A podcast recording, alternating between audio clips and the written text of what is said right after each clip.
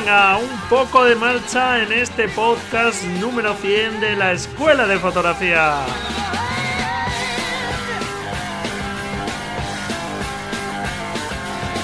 Bueno, bueno, ¿quién me iba a decir a mí hace algo más de un año que llegaríamos a este episodio número 100? Pero aquí estamos, no sin dificultades. Sabes que a veces sacando un poco los episodios a trancas y barrancas. Pero bueno, han ido saliendo esos dos episodios semanales habitualmente. Y si ha sido así, es porque tú estás ahí. Así que mi agradecimiento por todo este tiempo, por acompañarme. Y este episodio quiero dedicártelo a ti.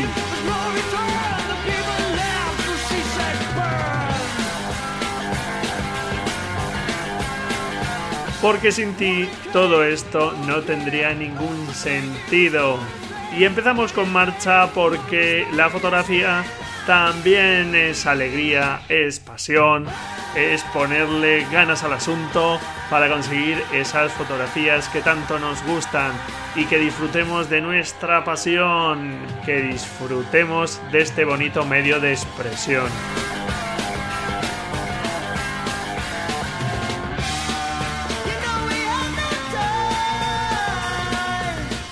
Y durante estos 100 programas y este algo más de un año de vida de este podcast, hemos podido eh, repasar todos los conceptos más importantes que hay en el manejo de la cámara y hemos visto también muchas cuestiones para mejorar nuestras fotografías. Y hemos tenido la suerte, la enorme suerte de contar con estupendos fotógrafos que nos han dejado su visión, su forma de ver y entender la fotografía, de trabajar, nos han dado estupendos consejos. Y en este episodio vamos a contar con 12 grandes fotógrafos, algunos de ellos ya han pasado por aquí, otros todavía no, pero espero que lo hagan pronto. Y en este episodio vas a poder encontrar las respuestas que dan a unas preguntas que les he ido realizando a cada uno de ellos sobre distintas cuestiones de la fotografía en las que ellos son todos unos expertos. Y hoy vamos a contar con la participación, como te digo, de grandísimos fotógrafos. De Tino Soriano, Gabriel Brau, Rodrigo Rivas, Jackie Rueda, Mario Rubio, Sinue Gorriz, Josep Vidal, Rosa Isabel Vázquez, Alberte Pereira, J. Barros, Jesús Botaro y Gustavo Pomar. A todos ellos mi más sincero agradecimiento por haberse prestado a colaborar en este episodio especial de la Escuela de Fotografía. Grandísimos fotógrafos, sin duda, referentes en sus disciplinas, de los cuales podemos aprender muchísimo. Y como te digo, varios de estos fotógrafos han ido pasando ya por la escuela de fotografía, pero hemos tenido la suerte de contar con muchísimos otros fotógrafos. No podían estar hoy aquí todos, a los que faltan seguro que los tenemos en otras ocasiones, pero a todos ellos mi más sincero agradecimiento porque todos y cada uno de ellos nos han dejado mucho valor, han dejado una muestra de su gran conocimiento en las materias en las que están especializados y sin duda ha sido todo un lujazo y un placer contar con tantísimos grandes fotógrafos. Muchísimas gracias a todos ellos.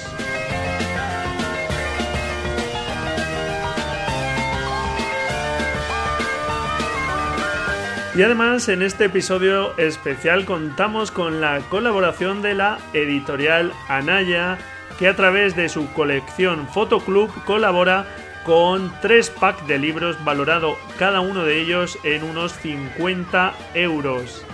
El primer pack son dos libros, el primero de ellos Fotografía de calle, Memoria de la ciudad, el nuevo libro del fotógrafo Rodrigo Rivas, que lo tenemos como invitado hoy por aquí, y el otro libro de este pack, La iluminación perfecta de Roberto Valenzuela.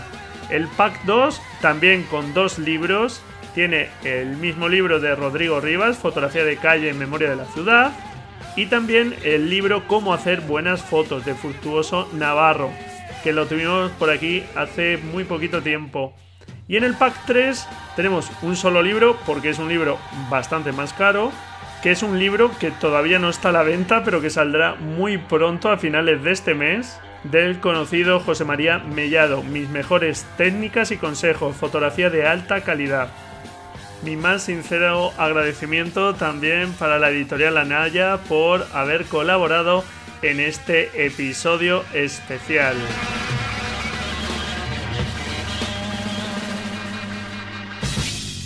Bueno, ¿y cómo puedes llevarte uno de estos packs de libros? Pues muy fácil. Una de las formas es dejándome tu reseña en iTunes. Si no sabes cómo hacerlo, en deimagen.com barra iTunes tienes un pequeño manual de cómo hacerlo. Lo puedes hacer desde tu ordenador, ya sea Windows o Mac, desde el programa iTunes o con la aplicación podcast si tienes un iPhone o un iPad. Puedes dejar tu reseña y tu valoración, aunque obligatoriamente eso sí tienes que dejar la reseña para que aparezca tu usuario, porque si solo dejas la valoración, las estrellitas, pues no aparece el usuario que lo hace. Y si ya dejaste tu valoración hace algún tiempo, pues no tienes nada que hacer porque vas a entrar en el concurso también. Esta es la primera forma de participar en el sorteo. Te lleva un minutito de tu tiempo y en la nota del programa te dejo el enlace a ese pequeño tutorial que hice por si no sabes bien cómo hacerlo.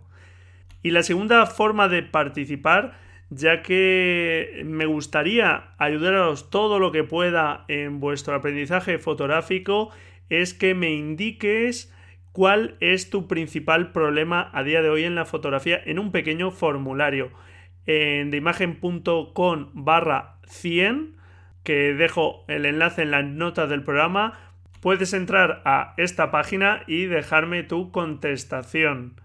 Y realmente puedes participar de las dos formas, es decir, que si dejas la reseña en iTunes y rellenas el formulario, pues tendrías como dos papeletas, ¿de acuerdo?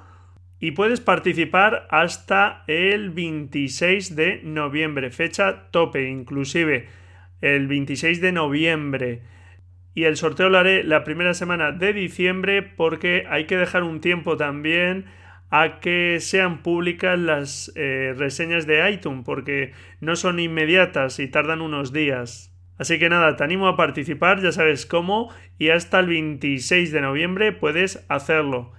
Y ahora ya sin dilatarnos más, pues vamos con esas preguntas y las contestaciones de estos grandes fotógrafos vas a notar que cada fotógrafo pues envía el audio pues con el dispositivo de grabación que tiene, con lo cual pues hay distintos tonos, pero lo que importa es el contenido. Y por ejemplo es el caso de Tino Soriano que me atendió telefónicamente porque le pillaba muy ajetrado, que está continuamente de viaje y le pillé de viaje estos días, pero muy amablemente me atendió telefónicamente y bueno, pues vas a notar que el sonido no es todo lo bueno que podría ser, pero lo importante es lo que nos dice este maestro de la fotografía. Y con él comenzamos, con Tino Soriano.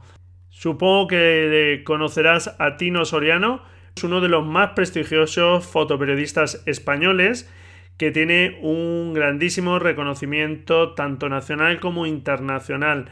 Baste decir que ha recibido premios como el World Press Photo, que es el premio de fotoperiodismo más prestigioso y que es colaborador habitual de grandes publicaciones como puede ser National Geographic. Además es un fotógrafo muy comprometido socialmente con el mundo de la medicina realizando una estupenda labor de divulgación. Su obra es estupenda y puedes ver parte de la misma en su web, en tinosoriano.com. Te dejo el enlace en la nota del programa. Y vamos ya con la pregunta que le hice a Tino. Bueno, Tino, muchísimas gracias por atender mi llamada tan amablemente. Hola, Braulio, es, un placer que nos reencontremos de nuevo.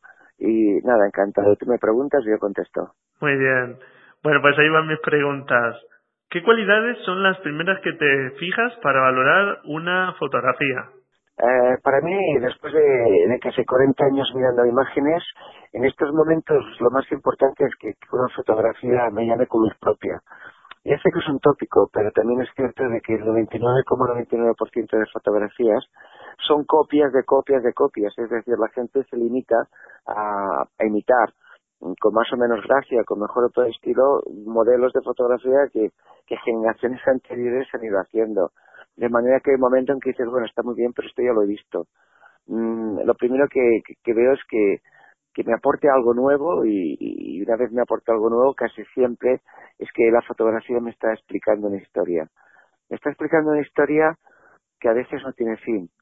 Mm, me gusta que una fotografía congele un momento en el que tú te preguntas qué pasaba antes y qué pasará después. Creo que es lo más importante para mí de una foto. Muy bien. ¿Qué consejo le darías a una persona que está iniciándose en la fotografía de calle? Eh, me he pasado toda mi carrera haciendo fotografía de calle porque al final dejo mi casa y me voy por la calle, sea en Nairobi, sea en Sydney o, sea en el lago de Bañolas. Por lo tanto, mm, quizás lo que me ha sido más útil durante todo este tiempo ha sido que el equipo fuera poco pesado y fuera muy discreto. Eh, a pesar de que he trabajado con, con reflex, nunca he trabajado con zoom, es decir, he trabajado con, con una óptica fija que es siempre en 35 milímetros y enseguida cuando cuando vi que favorecía el tipo de foto que yo busco, que es una fotografía relativamente espontánea, mm, empecé trabajando con una Leica y en estos momentos pues trabajo con equipos Olympus que son absolutamente silenciosos. La discreción y el poco peso es fundamental porque el único secreto para hacer buenas fotos de calle es caminar el doble que los demás. Y cuando llevas ocho horas caminando, si tu equipo pesa, tu espalda acaba hecha polvo y dejas de trabajar. Muy bien. Y por último, ¿Qué intentas transmitir tú con tus fotografías? En mis fotografías, eh, por descontado, eh, me, encanta explicar historias, pero a la hora de transmitir eh, busco de que transmitan sentimientos, los sentimientos no solo los míos, sino los de otras personas, y lo más difícil es que la, imagen sea sugerente, es decir, que, de alguna manera quede algo en concreta, que, que la persona que vea aquella imagen se pueda hacer su propia composición de, de lugar, de lo que está pasando, siempre claro lo que quiero explicarle llegue. Eh, pero bueno, si, si no llega y se imagina otra cosa, pues también tiene su gracia. Muchísimas gracias, pues un abrazo.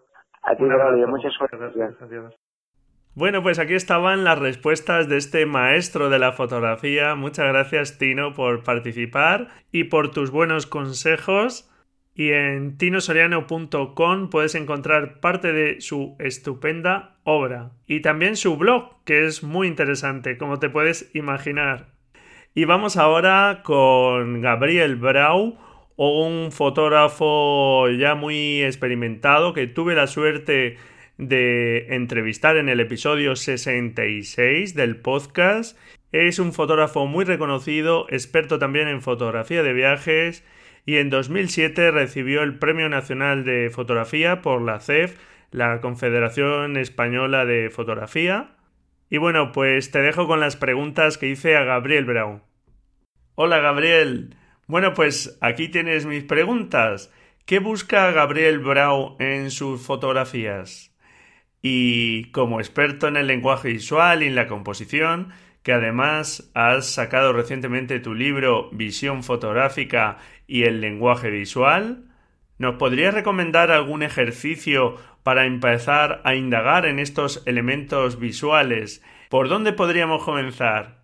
Muchas gracias, Gabriel. Buenos días, Braulio. A la primera pregunta de qué busco en mis fotografías, pues la respuesta lógica es que eh, siempre intento comunicar alguna cosa a través de mis fotografías. Eh, lo que pasa que la comunicación eh, o lo que quiero comunicar a veces puede ser distinto, a veces puede ser algo que he visto, algo que he observado de la realidad, pues un hecho significativo o una acción que ha pasado en algún lugar en el que yo estaba y otras veces puede ser que yo intente comunicar un sentimiento o una emoción que me ha suscitado el, el, lugar en el que yo me encuentro o el lugar en el que yo he visitado. Pero siempre en mis fotografías el tema de la comunicación, de la expresión, intentar comunicar, intentar explicar, intentar expresar alguna cosa.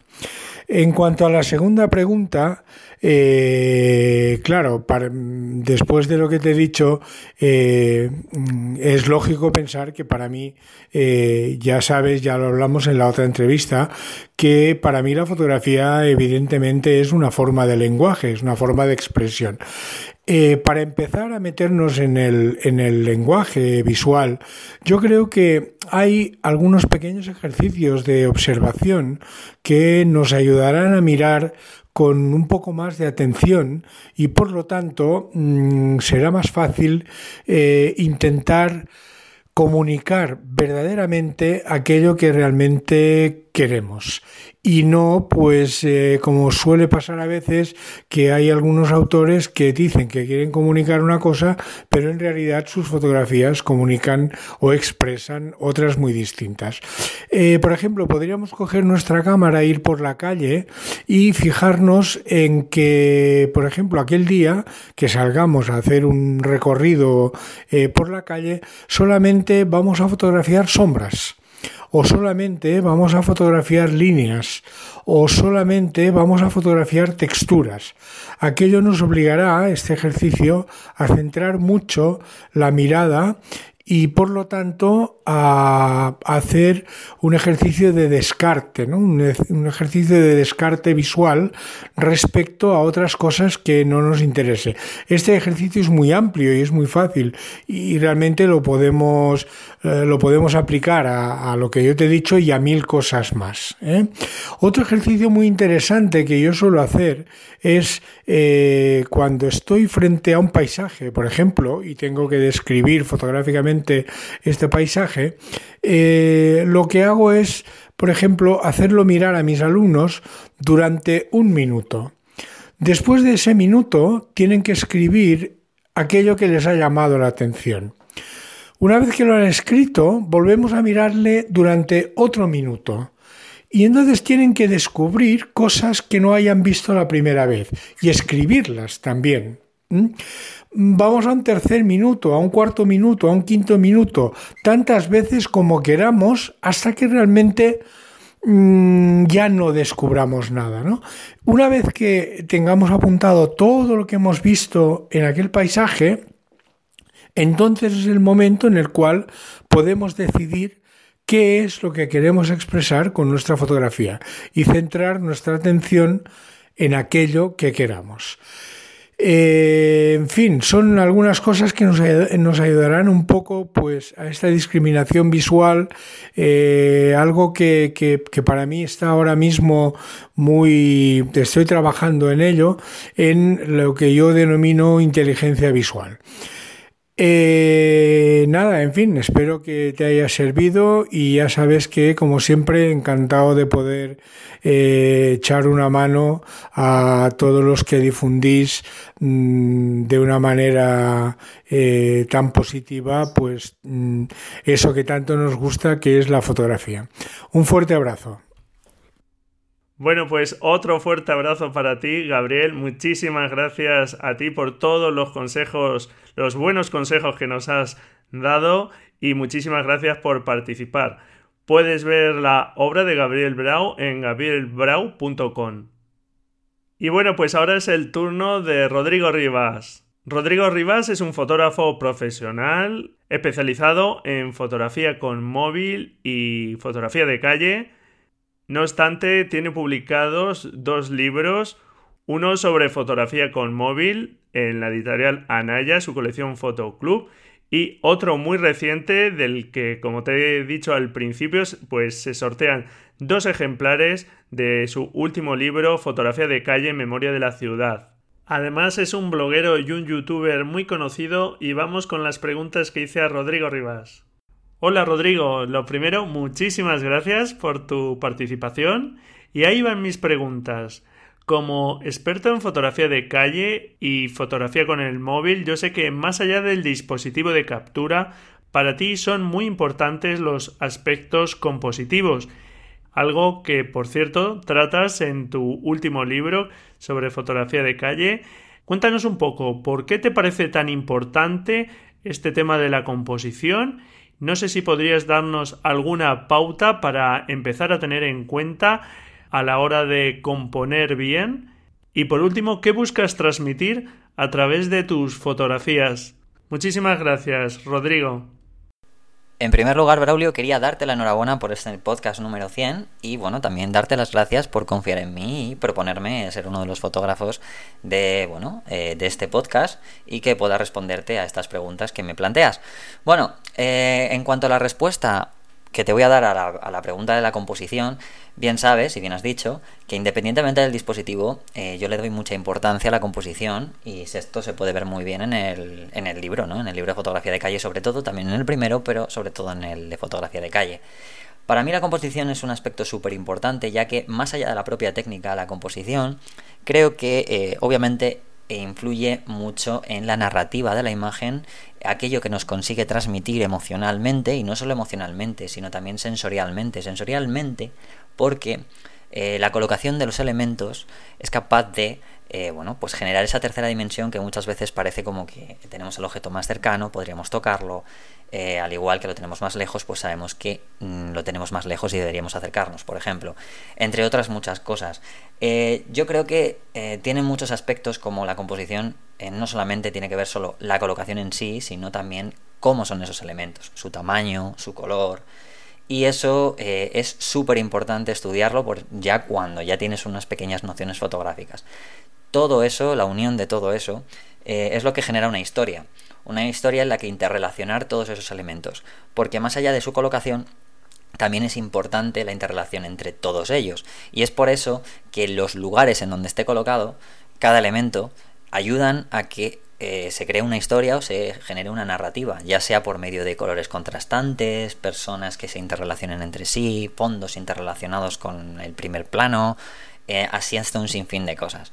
Por tanto, creo que eh, la composición tiene no solamente las propias leyes compositivas, que son las básicas, sino que esas propias leyes solamente nos tienen que ser, bueno, deben ser el primer paso para conseguir un segundo paso, que es el conseguir que esas cosas que nosotros pongamos ahí en, esas, en esos puntos generen una emoción, una sensación y bueno, pues sobre todo una historia y una narrativa. Por eso creo que es tan importante.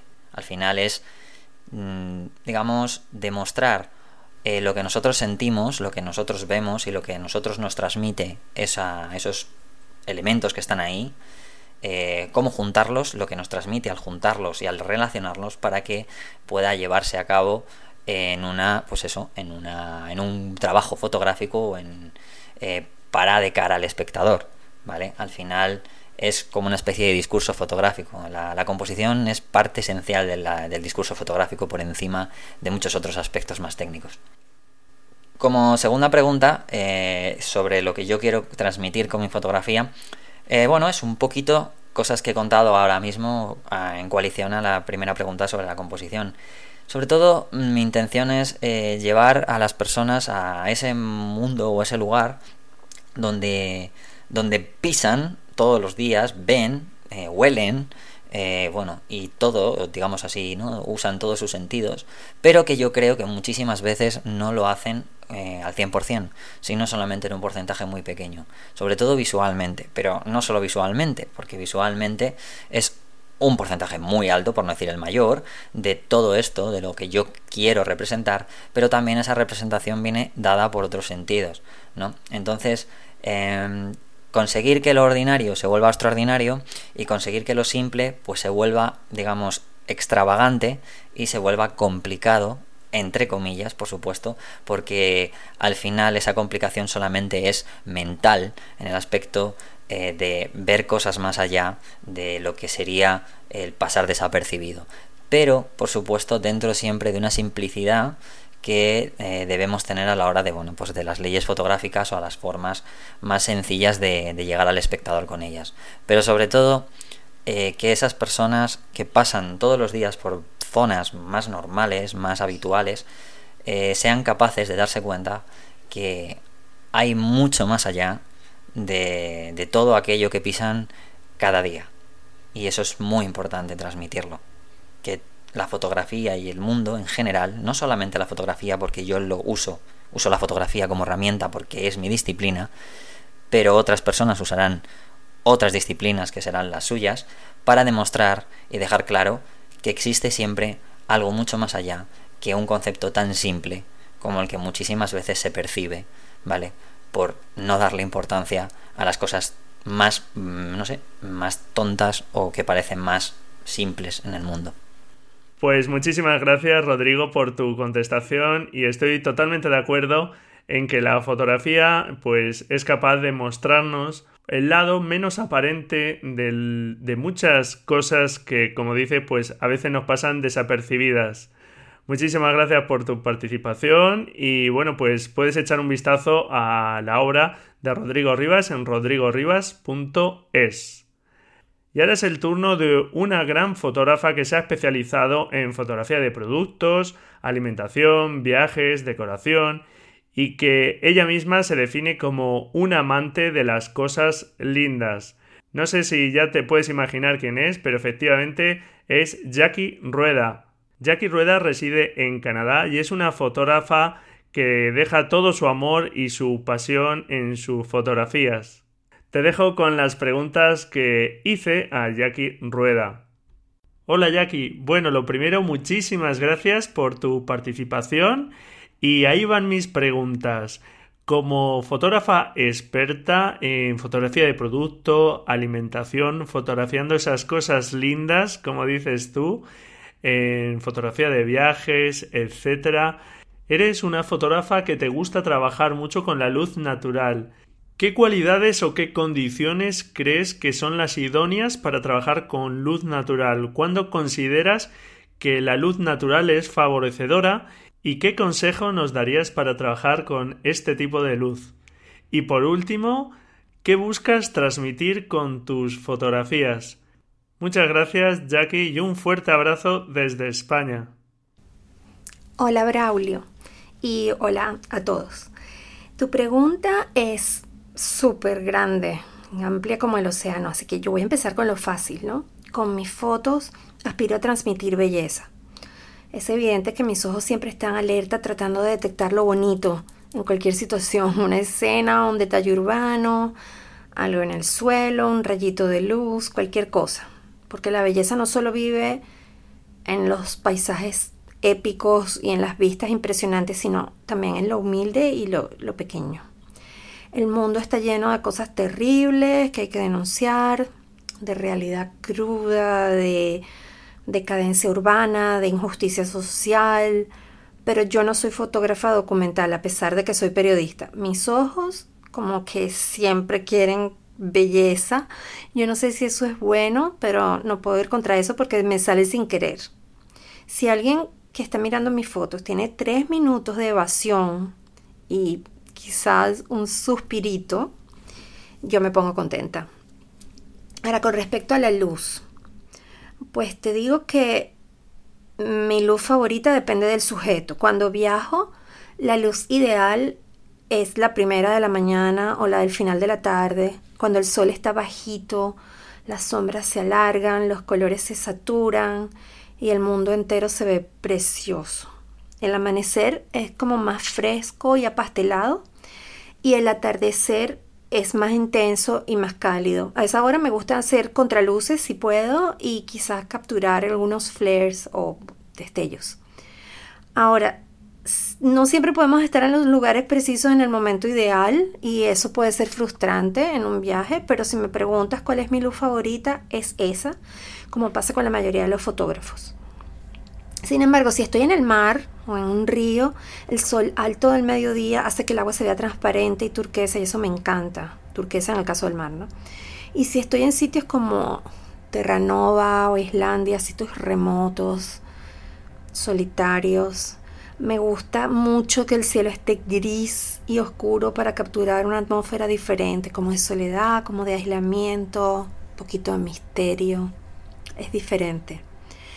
Ahora, si hablamos de fotografiar productos o alimentos, yo tengo equipo de luz artificial en mi estudio, como cualquier fotógrafo, claro, pero la verdad es que lo uso muy poco. Está allí llenándose de polvo casi siempre.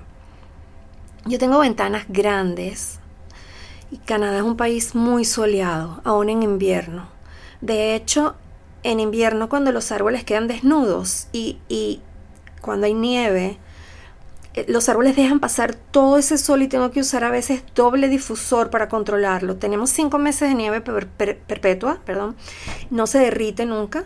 Y ese manto de nieve es un gran reflector que rebota todo el sol directo hacia mi estudio. Así que yo soy una suertuda. Tengo luz para regalar a todo el que necesite. Y tengo tanta que a veces mi problema es justamente suavizarla. Ahora, la luz artificial la uso cuando se me hace oscuro muy tempranito y necesito urgentemente hacer alguna foto. Por ejemplo, en diciembre a las 4 de la tarde ya no tengo luz. Y lo que tengo aquí son tres lámparas de luz fría continua y eso es lo que uso. Se parece bastante a la luz natural. A mis alumnos les digo que todos, toditos, tenemos ventanas, a menos que vivamos en un submarino. Y por alguna de las ventanas de tu casa entra buena luz. Y ese es tu sitio de hacer fotos. No importa si es el baño, tu cuarto, tu habitación, la cocina. Eh, tienes que encontrar esa ventana y es tu sitio. Y yo les enseño a mis alumnos a potenciar y controlar esa luz con rebotadores o reflectores, como los llames, y difusores todos caseros, nada de equipo caro, para hacer fotos luminosas, claras, bellas o eh, fotos en clave baja, porque en fotografía de alimentos ahora la tendencia es ese claroscuro renacentista muy teatral que los escandinavos pusieron de moda. Todo eso se puede hacer con la luz de una ventana. Y yo soy la prueba viviente. Y eso es todo. Bueno, gracias por preguntarme. Chao. Chao, Jackie, y hasta la próxima. Muchísimas gracias por todos los buenos consejos que nos has dejado sobre iluminación natural. Y bueno, pues puedes ver el trabajo de Jackie Rueda en jackierueda.com. Todos los enlaces los tienes en las notas del programa. Y vamos ahora con otro fotógrafo muy conocido, Mario Rubio. Pude entrevistarle en el episodio 25 del podcast y bueno, pues muchísima gente lo conoce. Es seguramente el fotógrafo nocturno más conocido, todo un referente, organizador del Congreso INIGHT, el Congreso de Fotografía Nocturna referente en España, y un inquieto por naturaleza porque desarrolla muchas otras actividades como su podcast también, Fotógrafo Nocturno. Te dejo con las preguntas que lancé a Mario Rubio. Hola Mario, como experto en fotografía nocturna, ahí van mis preguntas. ¿Qué cualidades crees que tiene que tener una buena localización para que realmente diga algo en nuestra fotografía nocturna, que aporte algún valor? ¿Qué sueles buscar tú en las localizaciones? Y por último, ¿qué buscas transmitir en tus fotografías? Muchas gracias, Mario. Hola Braulio y todos los oyentes de tu podcast. Bueno, pues mira, son dos muy buenas preguntas y te las voy a contestar con muchísimo gusto. A la pregunta que qué ha de tener una buena localización, en qué me fijo, pues mira, te voy a decir una cosa, menos es más. Busco localizaciones que tengan un hito principal, que tengan un sujeto importante. ¿De acuerdo? Algo que llame poderosamente la atención. Entonces, por ejemplo, si busco un árbol, pues intento buscar un árbol singular que destaque sobre el resto, o si está solitario, mejor que mejor.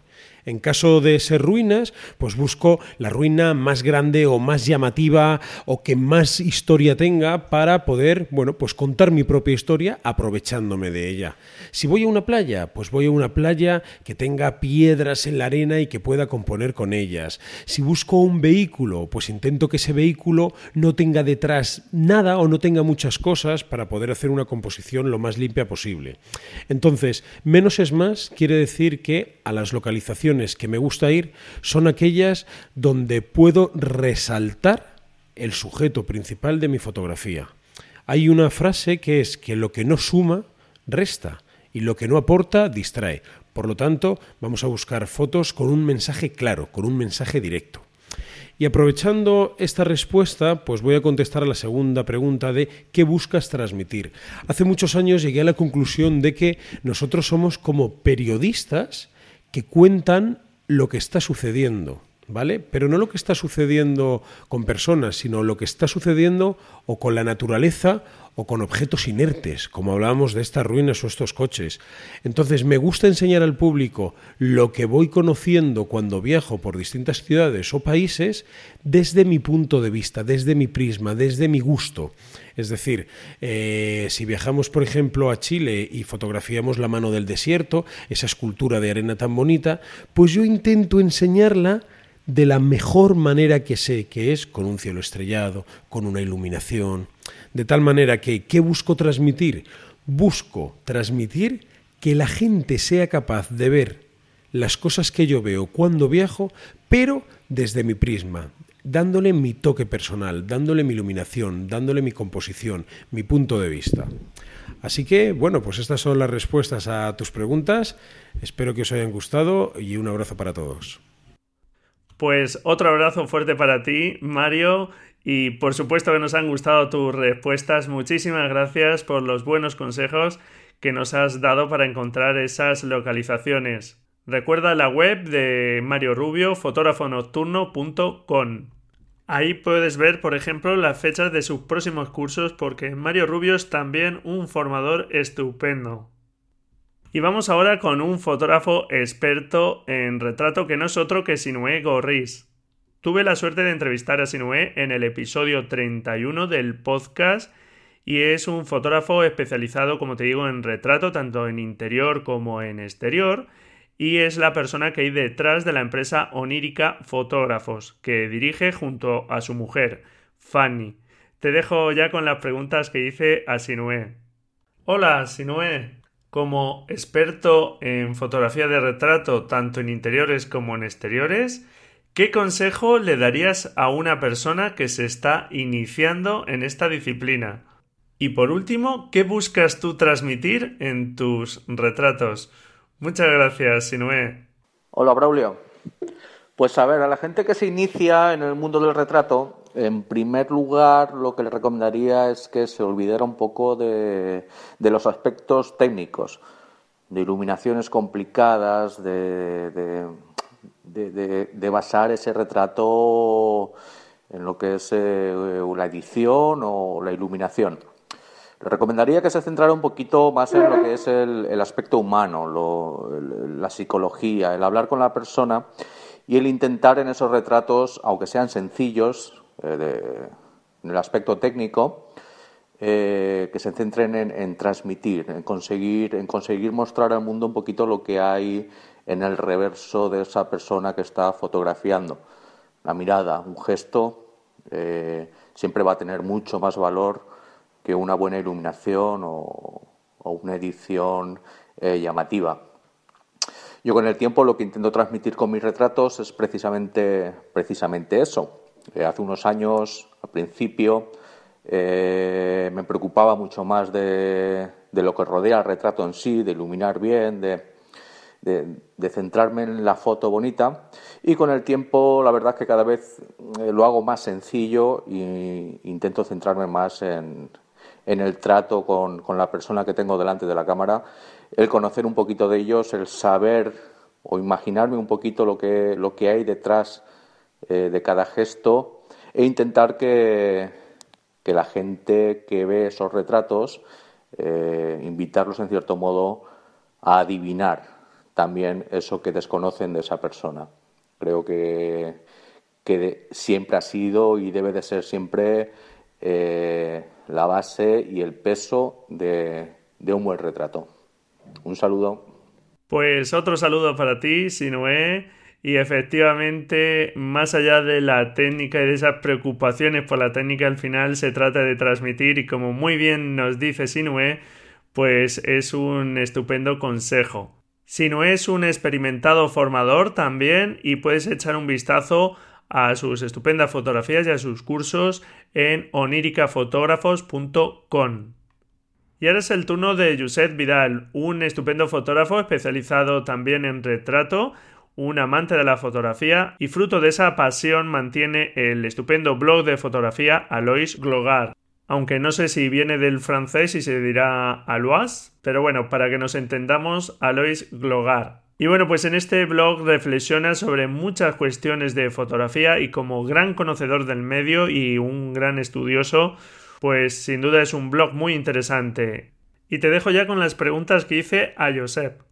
Hola Josep, como experto en el retrato, ahí van mis preguntas. ¿Qué consejo nos darías a la hora de trabajar con uno o una modelo para, bueno, intentar sacarle pues todo su potencial, eh, conseguir esa foto que transmita? Y por último, Josep, ¿qué buscas en tus retratos? Muchas gracias. Veamos. ¿Qué consejo daría yo para sacar todo el potencial de una modelo y conseguir que una foto transmita? A ver, el consejo el principal para mí es intentar reunirse con el modelo, con la modelo antes de la sesión. Si hay un proyecto elaborado, pues se le explica en persona, independientemente de que antes le hayas mandado un mail o contado por teléfono o por WhatsApp. La idea es ver sus reacciones, la forma en la que habla, el lenguaje corporal, intentar conseguir tener una imagen emocional con la que a posteriori trabajar. Con esto en la cabeza ya tienes dos posibilidades. Por una parte, si se trata de una sesión sin guion, puedo identificar los momentos en los que se puede captar más verdad, ver cómo el modelo o la modelo se encamina hacia ese momento y estar pendiente para disparar en la ventana emocional más apropiada. Eh, si la sesión, por el contrario, tiene guion, te permite diseñar el orden de las fotografías que quieres hacer incluso las transiciones entre ellas, de manera que el estado emocional transcurra en un crescendo apropiado a lo que quieres conseguir con los picos emocionales y con los relajos apropiados para que todas esas imágenes tengan eh, la verdad que se busca y no acumules el agotamiento emocional que puede estropear la sesión. Y yendo a la segunda parte de la pregunta, en mi opinión, no hay otra manera de conseguir que un retrato transmita. Si detrás del gesto no hay una emoción, no transmite, no lo consigue. Puedes llegar, o la modelo o el modelo pueden llegar a representar una emoción que el espectador identifique y reconozca. Pero bueno, como diría Roland Barthes, eh, no se da un puntum que es ese pellizco dentro de nosotros que permite que pasemos de la identificación de una sensación, de una emoción, a, a hacerla nuestra. Por eso hay que hacer un trabajo con dos modelos encaminado a conseguir que reconozcan, de verdad, sinceramente, sus emociones y que así puedan encontrar las equivalencias entre sus emociones y las que como fotógrafo les estás pidiendo que transmitan. Por último, y aunque es un poco un consejo en términos genéricos, sí que es importante, eh, por lo menos para mí, eh, no disparar nunca, jamás hacer clic en la cámara si no hay un porqué o un para qué detrás de ese clic. Disparar ráfagas esperando que en medio de esa ráfaga haya alguna imagen mínimamente buena, eh, eso no es ser fotógrafo. Eso es tener una cámara y si me apuras, incluso la suerte de que te paguen por hacer eh, captar esas imágenes. Pero ser fotógrafo mm, es tener ese porqué y ese para qué, esa idea detrás de cada clic, algo que apoye y motive la imagen siempre. ¿Qué busco en mis retratos? Veamos. En general, en mis fotos lo que busco siempre es contar una historia o, si hablamos de una serie, desarrollar un concepto. Pero si nos tenemos que centrar en los retratos, lo que busco es una confesión. Revelar algo íntimo de la persona que tengo delante de la cámara. Algo que nos hable de ella, que, que la defina. Y es un planteamiento que comparto, pero que no considero definitivo, porque muchas veces la verdad de la persona no está ahí, en cómo realmente es. En, muchas ocasiones, la verdad, está en cómo la persona querría ser, en sus sueños, en, los anhelos, en, la proyección a futuro que hace de sí misma. Eh, o si nos enfrentamos a una persona anciana, a las frustraciones que pueda tener acumuladas, a los sueños que quedaron en el camino, eh, a esas batallas perdidas que nunca pudo ganar por mucho que las enfrentó, incluso a sus cobardías. Para mí, esa es la verdad que yo intento conseguir en, un retrato. Si se consigue, la imagen final, como decía, no muestra quién realmente es, muestra quién le gustaría ser o quién no ha conseguido ser, que en el fondo habla más sinceramente de la persona que tenés delante que una situación vital momentánea. Pues muchísimas gracias, Josep, por tus respuestas. Se nota que eres un apasionado de este mundo, gran conocedor del medio, y fíjate cómo llega a conclusiones algo parecidas a las de Sinué en cuanto al retrato, de intentar sacar esa expresividad más allá de la técnica. Muchísimas gracias, José, por tu participación y tus buenos consejos. Además, le tuve que preguntar por esa pedazo de voz que tiene, que parece todo un locutor consagrado y efectivamente pues se ha dedicado también a medios audiovisuales. Y en Alois Glogar puedes echar un vistazo a su portfolio, a sus estupendos retratos y también visitar su blog, que es algo que te recomiendo. Y ahora es el turno de Rosa Isabel Vázquez. Rosa Isabel Vázquez es una fotógrafa muy galardonada, tanto nacional como internacionalmente, con una estupenda producción artística y además una gran formadora que tuve la suerte de entrevistar en el episodio 59 del podcast. Es coordinadora y profesora del área de autor y proyecto de la Escuela de Fotografía La Máquina en Madrid, escuela que dirige con su pareja, el estupendo también fotógrafo José Antonio Fernández. Y te dejo ya con las preguntas que hice a Rosa Isabel.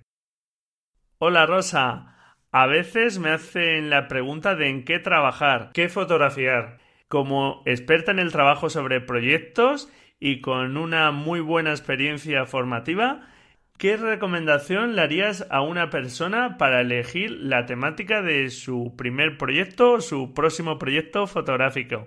Y por último, ¿qué buscas transmitir en tus fotografías?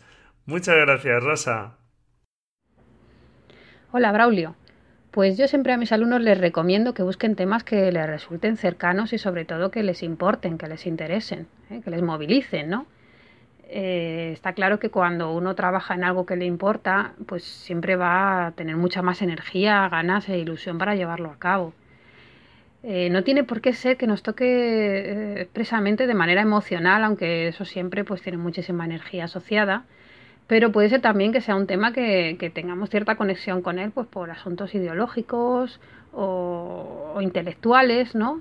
Eh, lo importante es que haya un vínculo entre nosotros y ese tema que haga que verdaderamente pues casi que salga, que salten chispas, ¿no? Que, que, nos importe que, y como decía, pues que tengamos un absoluto interés en llevarlo a cabo, casi una necesidad de contarlo y mientras más fuerte sea esto, mientras más fuerte sea lo que lo, que sintamos por ese tema y nuestra relación con él, más fácil va a ser que ese proyecto siga adelante, porque sobre todo pues eh, los proyectos personales que son pues caminos de largo recorrido, si no hay eh, un, interés genuino, si no hay pues, pues, pues esa necesidad de expresarnos de esa manera, ¿no? a través de las imágenes, probablemente cuando surja algún tipo de dificultad, pues abandonaremos en busca de, de, otro tema diferente, ¿no? Entonces, para empezar bien desde el principio, buscar un tema que nos importe.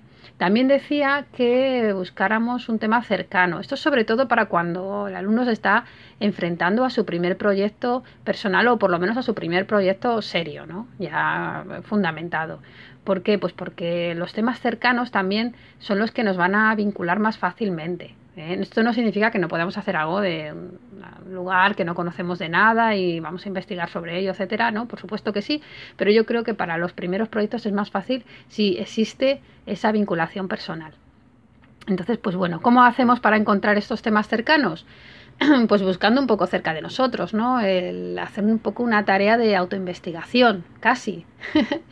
Eh, pues miramos, ¿no? En nuestra casa, en nuestro rincón de lectura, ¿no? Qué libros son los que más nos gustan, eh, pues qué películas o qué música, en fin, objetos personales que los vemos y nos traen recuerdos, nos, eh, acordamos de personas, de lugares, de situaciones.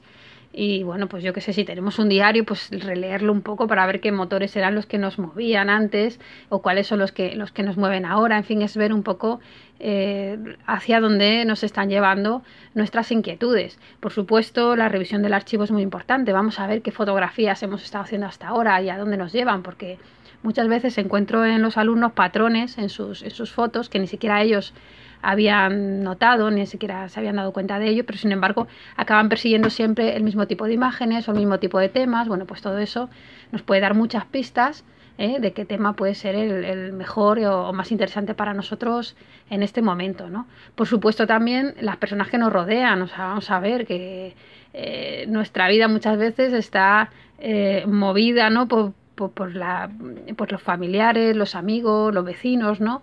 Y bueno, pues vamos a buscar historias en ellos también, ¿no? Que puede ser muy interesante, que queremos contar, ¿no? ¿Qué les ha pasado? Que, ¿Cuáles son sus inquietudes?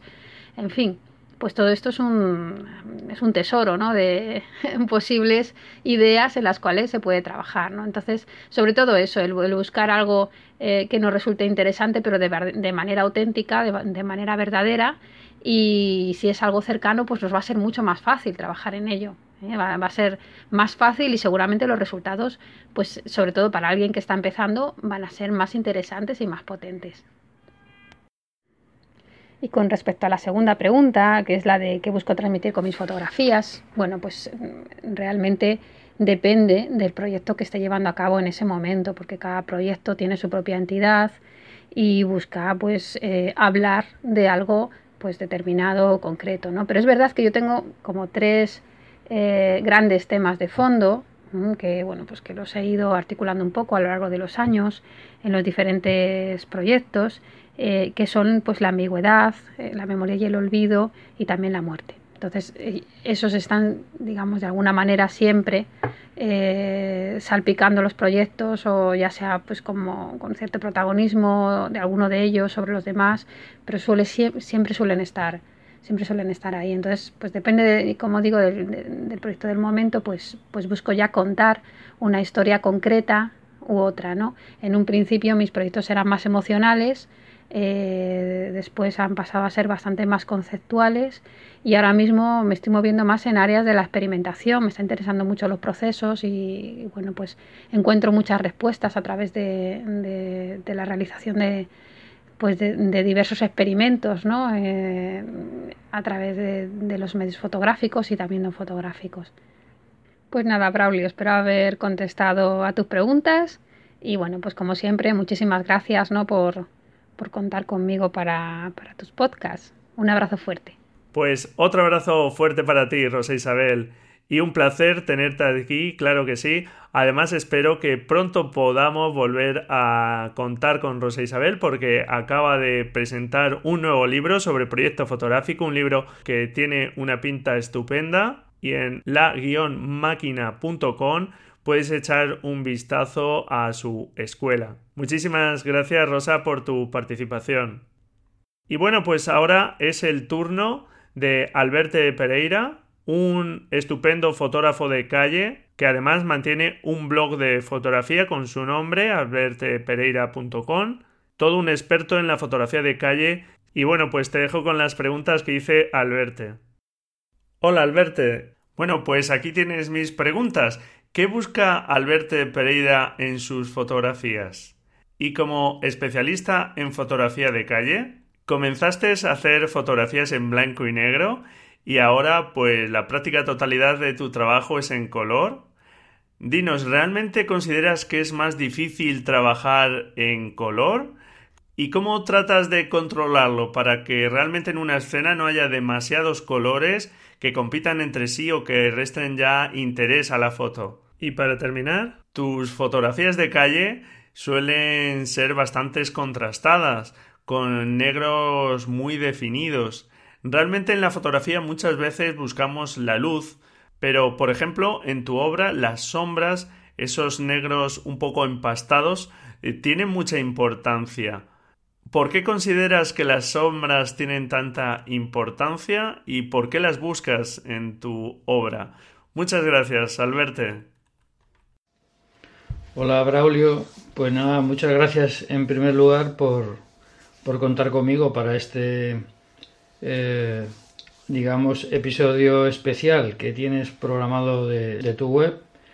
Y, bueno, contestando ya a tu primera pregunta, eh, en realidad no, busco nada en concreto, ni quiero contar nada en concreto. Simplemente salgo eh, con mi cámara y voy deambulando un poco por, por los lugares que, que, suelo ir, o bien espacios urbanos, o bien eh, por zonas no tan urbanas. Y lo que, lo que quiero realmente es encontrarme con la fotografía y todo aquello que me llama la atención y que pienso que es interesante por lo que sea, pues eh, simplemente lo, lo fotografío. Eh, sin más, no solo quiero ser, lo he dicho ya en más de una ocasión, eh, lo único que pretendo es ser testigo de lo que ocurre y captarlo de alguna manera según mi forma y mi manera de, ver las cosas, ¿no? Eh, no tengo mayor pretensión que esa. Sí, como bien dices, eh, en un principio realizaba fotografía en blanco y negro y yo supongo que un poco eh, lo que nos pasa a todos los que ya tenemos una cierta edad y es que las fotografías que teníamos en casa y que veíamos en nuestra infancia eran fotografías en blanco y negro la primera fotografía que se veía de autores más o menos clásicos era fotografía en blanco y negro. Queramos o no, estábamos influenciados. Entonces todos empezamos a utilizar y hacer fotografía en blanco y negro. ¿Por qué eh, paso al color? Bien, bueno, porque al fin y al cabo el mundo es en color y lo vemos en color. Eh, tuve la sensación de que mi fotografía en blanco y negro le faltaba algo y llegué a la conclusión de que era el color. También influenciado por fotógrafos eh, que empezaron a hacer fotografía en color, fotografía de calle en color sobre todo, y que, que me influenciaron de, manera eh, muy importante, ¿no? Y aparte, bueno, como dijo en su día Alex Webb, el color es emoción, ¿no? Eh, un rojo eh, puede ser percibido de diferente forma dependiendo de, muchísimas, de muchísimos factores. Efectivamente es mucho más difícil desde mi punto de vista hacer fotografía en color que en blanco y negro porque eh, añadimos un elemento más en la composición y todo tiene que estar perfectamente en su sitio ¿no? y todo tiene que funcionar, todo tiene que rimar los colores entre sí, porque si no funcionan, la fotografía se cae, la fotografía no, no hay forma de, de, que funcione. El color mm, mal compuesto, el color que no funciona, eh, distrae. Es más difícil, es más difícil, pero también es un reto, un reto que me, que me encanta. Eh, ahora mismo, si me tengo que definir, me tengo que definir como un fotógrafo eh, colorista me gusta, me gusta mucho y, me, llena, me llena mucho también. Entonces, eh, creo que por, una temporada mm, difícilmente cambie de registro. Bien, eh, realmente yo creo que no busco la sombra, sino eh, que la utilizo, las sombras y los negros profundos, precisamente para todo lo contrario. La utilizo para resaltar la luz y la belleza de la luz, los colores, ¿no?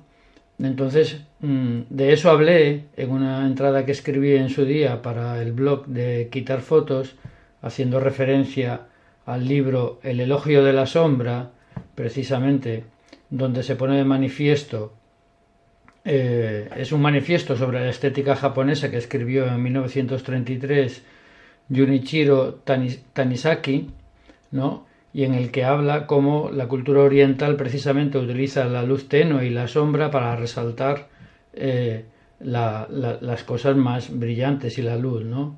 De hecho habla de que eh, pone un ejemplo de que si una piedra preciosa colocada en la oscuridad emite una irradiación y, y expuesta a la luz pierde toda su fascinación, ¿no? De joya preciosa. De igual manera, la belleza, dice, pierde su existencia si se suprimen los efectos de la sombra. en ese sentido, yo creo que es un poco lo que hago yo, ¿no? Utilizar esos negros profundos y esas sombras para resaltar, la luz y la belleza de los colores y de los objetos que están precisamente irradiados por, por la luz. Por lo tanto, yo no busco la sombra, sino lo que busco, contrariamente, es la luz. Pues muchísimas gracias, Alberte, por tu participación y tus estupendas respuestas, por esta aclaración sobre el uso de las sombras.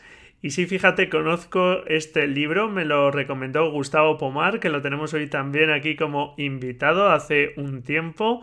Y es curioso, pues, esa filosofía de utilizar las sombras para que las luces puedan brillar más.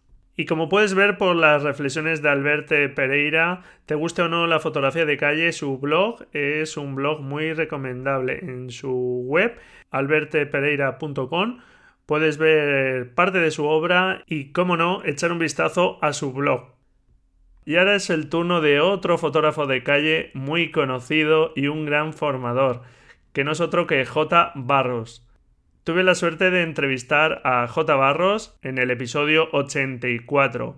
Y como sabes, pues J. Barros es un estupendo fotógrafo y bloguero con un magnífico blog de fotografía, Rubixe Foto. No en vano fue elegido en 2014 como el mejor blog de fotografía en la décima edición de los premios Bitácoras. Y bueno, pues te dejo con las preguntas que hice a J. Barros. Hola J, como todo un experto en fotografía de calle, para una persona que se está iniciando en la fotografía de calle, ¿qué ejercicio le recomendarías hacer para ir cogiendo soltura? Y por último, ¿qué buscas transmitir con tus fotografías? Muchas gracias, J. Hola Braulio, aquí J. Barros de Rubik Foto, ¿qué tal? Bueno, en primer lugar, muchísimas gracias por invitarme a participar en este podcast especial. 100 podcasts ya, vaya, enhorabuena. Con respecto a tu pregunta, ¿qué ejercicio puedo recomendar para la gente que se esté iniciando fotografía de calle? Bueno, yo les recomendaría que saliesen a la calle con las cámaras o incluso sin las cámaras y tratasen de eh, ver de una manera distinta, es decir, no quedarse en el significado de las cosas, en lo que son las cosas, sino concentrarse sobre todo en las líneas, en las formas, en los colores, para tratar de descubrir fotografías allá donde normalmente no las vemos. Creo que ese es un punto muy importante para empezar a construir fotos, que significa básicamente ver de una forma distinta a como lo hacemos habitualmente. ¿Qué busco transmitir con mis fotografías? Eh, es una, una muy buena pregunta, Braulio. Eh, creo que lo que intento transmitir de una forma más o menos consciente con las fotografías que hago, eh, sobre todo aquellas que hago en el ámbito que más me gusta, que es la fotografía de calle, es que muchas veces no prestamos atención a, a lo que sucede delante o que, o más bien diría que cuando llevas una, una cámara de fotos en la mano y, buscas hacer fotografías de calle en los lugares por los que pasas siempre, tienes la oportunidad de descubrir cosas en las que normalmente no reparas. Entonces, ¿qué busco transmitir en fotografías, en mis fotografías? Que el mundo es un lugar eh, sumamente interesante, aunque muchas veces pueda no parecerlo. Creo que ese sería mi, mi resumen. De nuevo, muchísimas gracias por contar conmigo y enhorabuena por estos 100 programas. Un abrazo. Pues otro abrazo fuerte para ti, Jota. Muchísimas gracias por los consejos que nos das, por ese ejercicio para salir a la calle y por tu visión sobre la fotografía. Te recuerdo la dirección de su blog, rubixe con x un blog estupendo donde también puedes ver las fechas de sus próximos cursos porque sin duda son también muy interesantes. Y ahora cambiamos de tercio, vamos a la fotografía de viajes y es el turno de Jesús Botaro. Jesús Botaro es un fotógrafo especializado en fotografía de viajes que pude entrevistar en el episodio 48 del podcast, donde nos dejó unos estupendos consejos sobre fotografía de viajes. Un fotógrafo enamorado de Marruecos, de la ciudad de Chechagüen y de otros tantos lugares de nuestro planeta. Y te dejo con las preguntas a Jesús Botaro. Hola Jesús, como experto en fotografía de viajes, ¿qué tipo de cámara crees que es la más recomendable para una persona que vive la fotografía de viajes como un hobby, que no vive de ello? ¿Y qué focal o focales le recomendarías? ¿Cuáles crees que son las que más partido le podría sacar? También me gustaría saber cuál es el error más habitual en los alumnos de tus cursos. Y por último, ¿qué sueles buscar tú en tus fotografías? Muchas gracias, Jesús. Hola, Braulio, ¿qué tal? Es una pregunta complicada y a la vez fácil. Yo te diría principalmente que en la fotografía de, viaje, como su nombre lo dice, hagamos fotografía y disfrutemos del viaje. Yo aconsejo una cámara que sea liviana y sobre todo que puedas pasar de desapercibido. Eh, nos pasa muchas veces que vamos vestidos de grandes fotógrafos y al final eh, la gente sabe que es lo que estamos buscando. Yo por ello recomiendo que trabajar con una cámara como yo lo, hago, con una cámara de micro 4 tercios.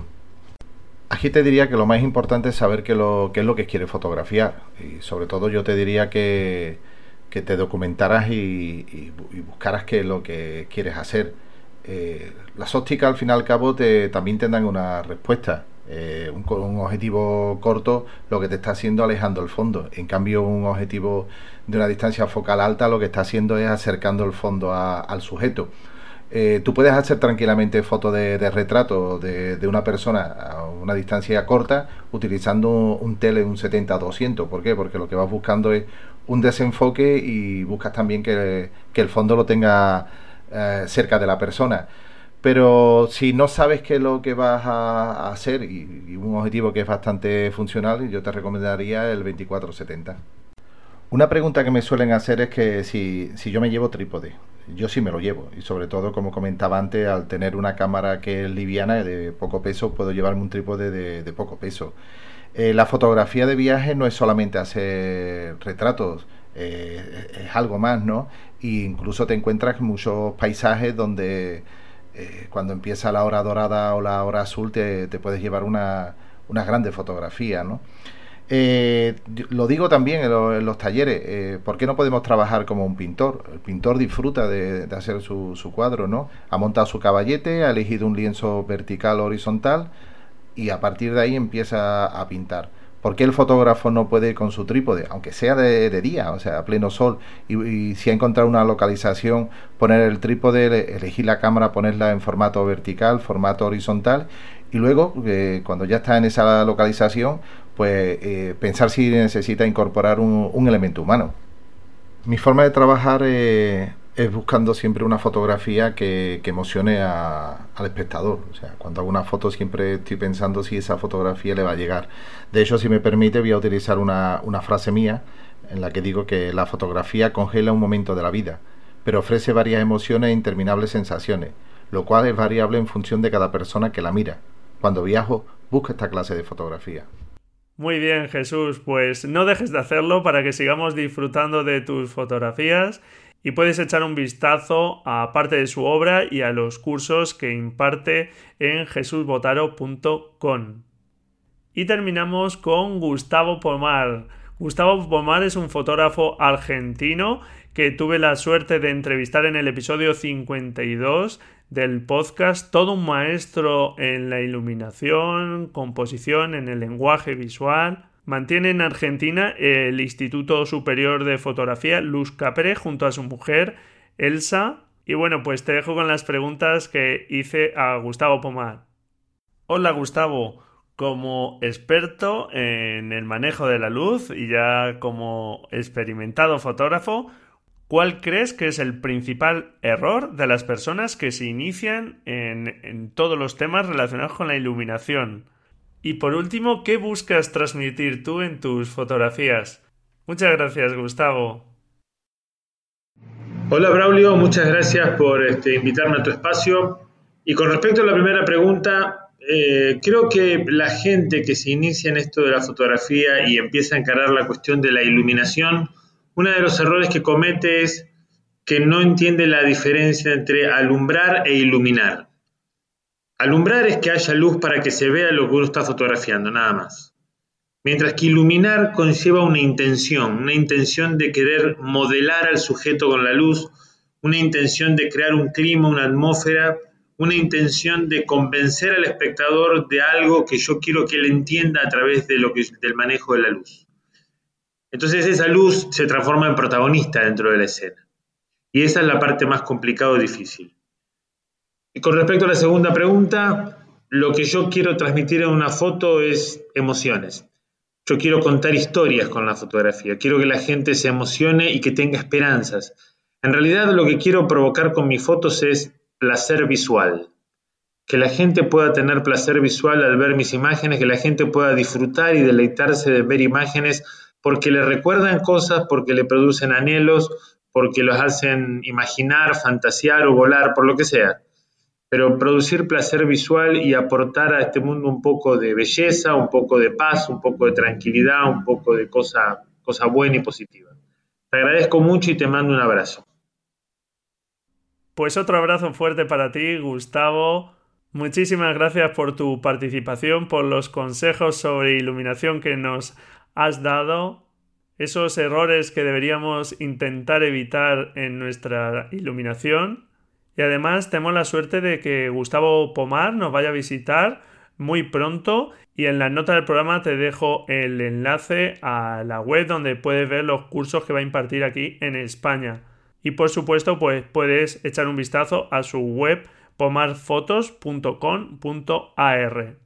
Como te digo, tienes todos los enlaces en las notas del programa.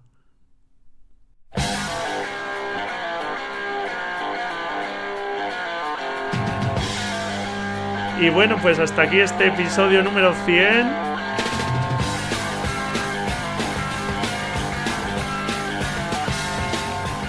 Espero que hayas aprendido mucho con estos grandes fotógrafos, que te haya gustado el episodio, que sigas ahí durante muchos episodios, porque esta aventura en la escuela de fotografía solo ha hecho nada más que empezar.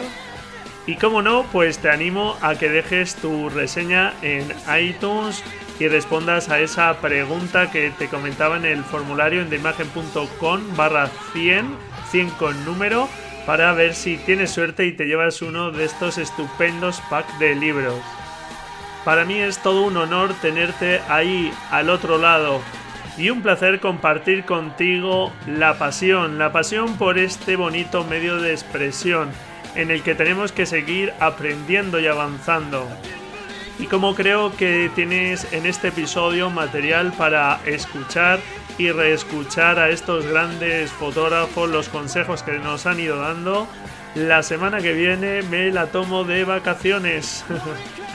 Lo hago porque sigo liado y la verdad es que sacar adelante este episodio ha requerido también bastante tiempo y prefiero pues dejar una semana sin publicar, que no me pase como la semana anterior, ya lo aviso.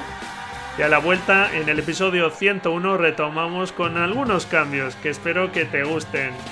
Mi más sincero agradecimiento a todos los fotógrafos que han participado en este episodio, a todos los que han pasado por este podcast y sobre todo, como te estoy diciendo, a ti por estar ahí. Felices fotografías y nos escuchamos en el episodio 101, si tú quieres, claro. Adiós.